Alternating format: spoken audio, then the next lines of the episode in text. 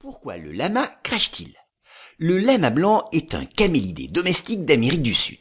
Durant sa vie, qui peut durer jusqu'à ses 20 ans, cet animal a la particularité de pouvoir cracher. En effet, quand il est sur la défensive, agacé et énervé, il se met à rabattre ses oreilles en arrière, fait claquer sa langue pour activer la production de salive et, si la situation dure, peut projeter le liquide à une distance maximale de 3 mètres.